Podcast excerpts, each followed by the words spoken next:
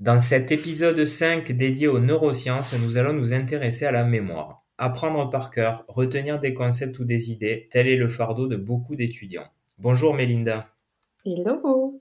Comment tu expliques que certaines personnes lisent un document et se souviennent de l'info pour longtemps et que d'autres euh, ne vont pas y arriver? Est-ce que c'est une question de concentration? Alors, euh, une des raisons possibles, c'est surtout que le cerveau va mémoriser quand il sait qu'une information va être utile pour toi dans un futur proche. Alors qu'il va, avoir tendance à effacer euh, des informations inutiles pour euh, bah, justement le futur proche. Je vais donner un exemple. Si, il y a un exemple qui, je pense, parlera aux étudiants ou aux jeunes qui nous écoutent, si vous arrivez au lycée ou euh, à l'école, à la fac, et euh, vous tombez sur une de vos amies, admettons, admettons vous, êtes, un jeune homme, vous tombez sur une de vos amies qui vous dit Ah bah tiens, viens voir, je, je, te présente mes copines, et il y a cinq filles, Julie, Stéphanie, Aurore, enfin bon, bref, cinq prénoms. Il y a des chances pour que vous ne reteniez pas tous les prénoms de toutes les filles.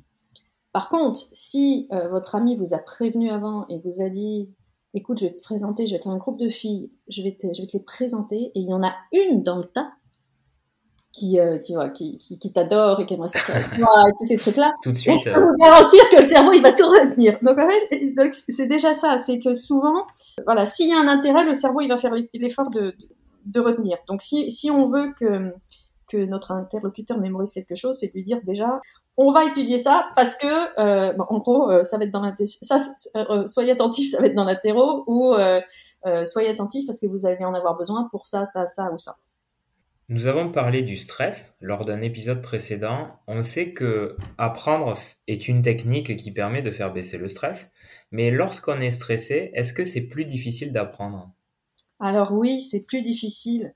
Euh, les neurosciences ont montré que le stress à haute dose euh, et fréquent va bloquer les apprentissages sur, euh, bah, plusieurs plans. déjà, ça va altérer le développement des neurones, ce qui est pas très cool, en inhibant tout ce qui est neuroplasticité, donc vraiment la capacité du cerveau à se réorganiser et à créer de nouveaux neurones entre eux. Ça va fragiliser la mémoire.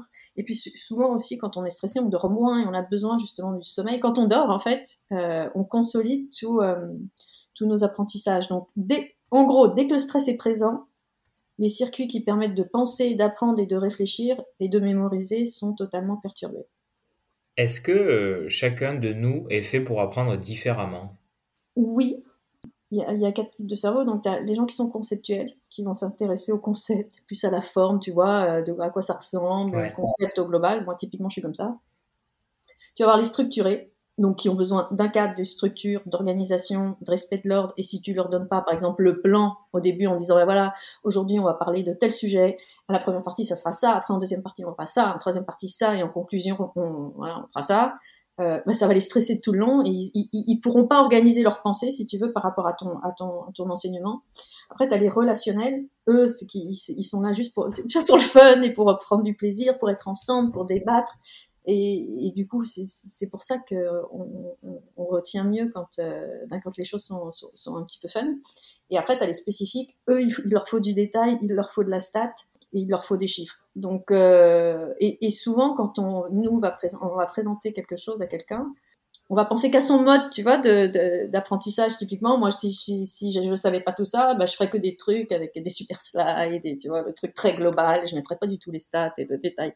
Donc, euh, donc déjà, c'est ça, c'est d'être conscient que euh, qu'on a tous euh, des cerveaux euh, différents et du coup, on, apprend différemment. Après, par contre, il y a des choses qui vont être qui vont être communes.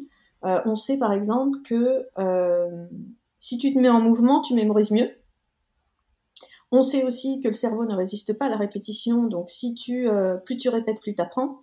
Par contre, il y a une notion qui est, intéressante, c'est euh, la notion de... Enfin, justement, quand tu essayes de mémoriser quelque chose, si tu, si tu lis une première fois, d'accord, euh, tu vas créer un, chemin neuronal.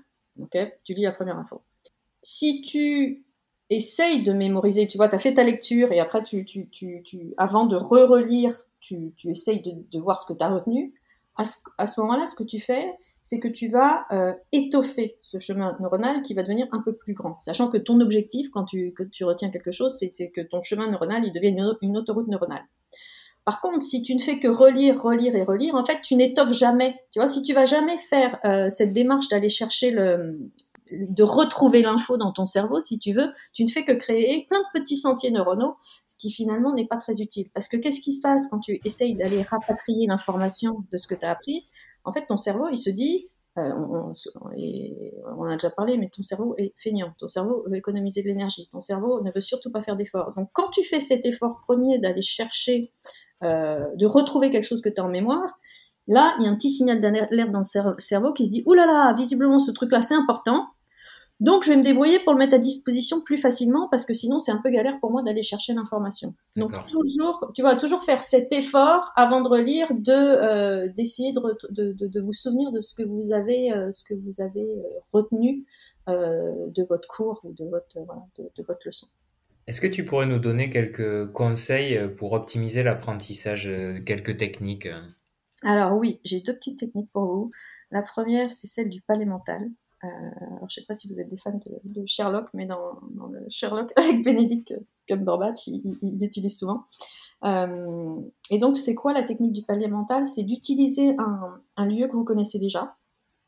Alors, il y a des gens qui utilisent aussi des parties du corps. Moi, ça me parle moins, mais admettons, vous prenez votre chambre et de remplir cette chambre avec des choses dont vous voulez vous souvenir. Alors, pour simplifier, je vais vous, on, va, on va faire comme si c'était une liste de courses, mais par exemple, euh, vous visualisez votre chambre, vous la connaissez bien, donc et vous déterminez un trajet imaginaire. Alors peut-être, tu vois, je vais rentrer dans la chambre, il y a le bureau, il y a la chaise de bureau, après il y a la table de nuit, il y a le lit, il y a l'armoire, etc., etc., etc. Et sur chacun de ces spots, tu vas déposer ce que tu veux retenir. Donc, euh, si, si tu, alors, on, on, parle de la liste de tu rentres dans ton bureau, bah, tu vas mettre tes carottes. Après, euh, sur la chaise de bureau, tu vas mettre ta bouteille d'eau. Après, sur euh, ta table de nuit, tu vas mettre tes pâtes, etc., etc. Ce qui fait que quand vous en aurez besoin, il, va vous suffire de vous balader virtuellement dans votre chambre pour retrouver automatiquement les objets qui sont posés dessus. Donc bien évidemment, bon, la liste de courses, on s'en fout, on met dans son téléphone, mais euh, ça peut aider justement pour euh, quand on passe un entretien, il y a des points clés qui sont importants pour nous, ou quand on fait un exposé justement, quand on doit se souvenir des choses. Après, il y a, des gens qui ça. Moi, ça marche très bien pour moi, par exemple, ce truc-là, mais ça marche un petit peu moins euh, parce que je l'ai transmis notamment à ma fille. Et ma fille, elle, elle, elle, préfère une autre méthode qui va être d'utiliser tous les types, tous les types de mémoire. Et alors, je, vais donner un exemple avec si on essaye de. moi, j'ai beaucoup de problèmes pour retenir les, noms des gens. Euh, mais et donc, je vais le donner avec un nom, mais ça peut. Après, vous, ça, peut marcher avec tout. Donc déjà, c'est focaliser l'attention, comme je, disais au départ, c'est-à-dire qu'il faut que ça soit utile pour le cerveau. Le cerveau, il doit, il doit se dire, ah tiens, ce truc-là est utile, donc dire, ok, bon, je rencontre quelqu'un, je veux connaître son prénom, c'est clair utiliser ensuite ce qu'on appelle la boucle phonologique, donc plutôt le côté, euh, la, petite voix intérieure, et répéter le nom une fois ou deux intérieurement pour stocker temporairement ce truc-là. Ensuite, il va y avoir la mémoire auditive, et on en parlait un peu avant tout à l'heure en, antenne, comme quoi toi, le fait d'écouter les cours, ça te, quelque part, ça te suffisait. Mais si vous, euh, si vous répétez le nom, disons euh, enchanté Jérémy, par exemple. Mais à voix haute, hein. Ouais, ouais, à voix, haute quand on rencontre la personne ou alors votre cours, euh, le fait de, de, le dire, ça fait euh, activer cette mémoire auditive. Donc ça, ça, remet une couche à ce truc-là et ce truc-là est important. Après, vous, vous, pouvez essayer aussi tout ce qui est euh, moyen mémotechnique. Vous essayez par exemple de retenir le visage en l'associant au prénom. Euh, ou trouver un truc, une comparaison qui est un peu logique euh, pour vous. Si le gars il s'appelle euh, Michael, vous dites ah bah peut-être euh, ah ouais Michael Jackson. Ou s'il s'appelle Stéphane, ah bah tiens Stéphane comme mon cousin. Tu vois faire un truc, un, un lien, un lien cohérent. Par exemple, ma fille, ce qu'elle fait, elle fait des liens entre les événements et les chansons. Tu vois un truc qui fait du sens que pour elle, un truc qui fait du sens que, que pour vous. Après, y a, vous pouvez utiliser l'imaginaire en plus de ça, c'est-à-dire mettre en situation, imaginer donc que cette personne bah, euh, comme elle s'appelle Michael, ça vous fait penser à Michael Jackson, bah, vous l'imaginez habillé comme Michael Jackson, par exemple. tu vois, un truc, un truc un peu, un peu dingue, mais qui soit, du coup, qui est fun et qui va créer, euh, ouais, qui, qui, qui, qui, va créer cette mémorisation, finalement. Et après, la, la répétition, c'est-à-dire plus vous répétez euh, le, le, prénom de la personne. Alors, vous faites quoi dans la vie Pierre, euh, tu vois, et qu'est-ce que vous allez, où allez-vous déjeuner aujourd'hui, Pierre? Tu, tu, répètes les trucs. Après, la, voilà, la répétition, encore une fois, le cerveau ne résiste pas à la répétition, donc plus vous allez répéter, plus ça sera mémorisé. Eh bien, un grand merci hein, pour ces éclairages. J'espère que vous aurez retenu quelques éléments qui vous permettront d'apprendre plus efficacement. Et on se retrouve bientôt pour le dernier épisode qui traitera de la gestion des conflits. Merci Mélinda et à la semaine prochaine.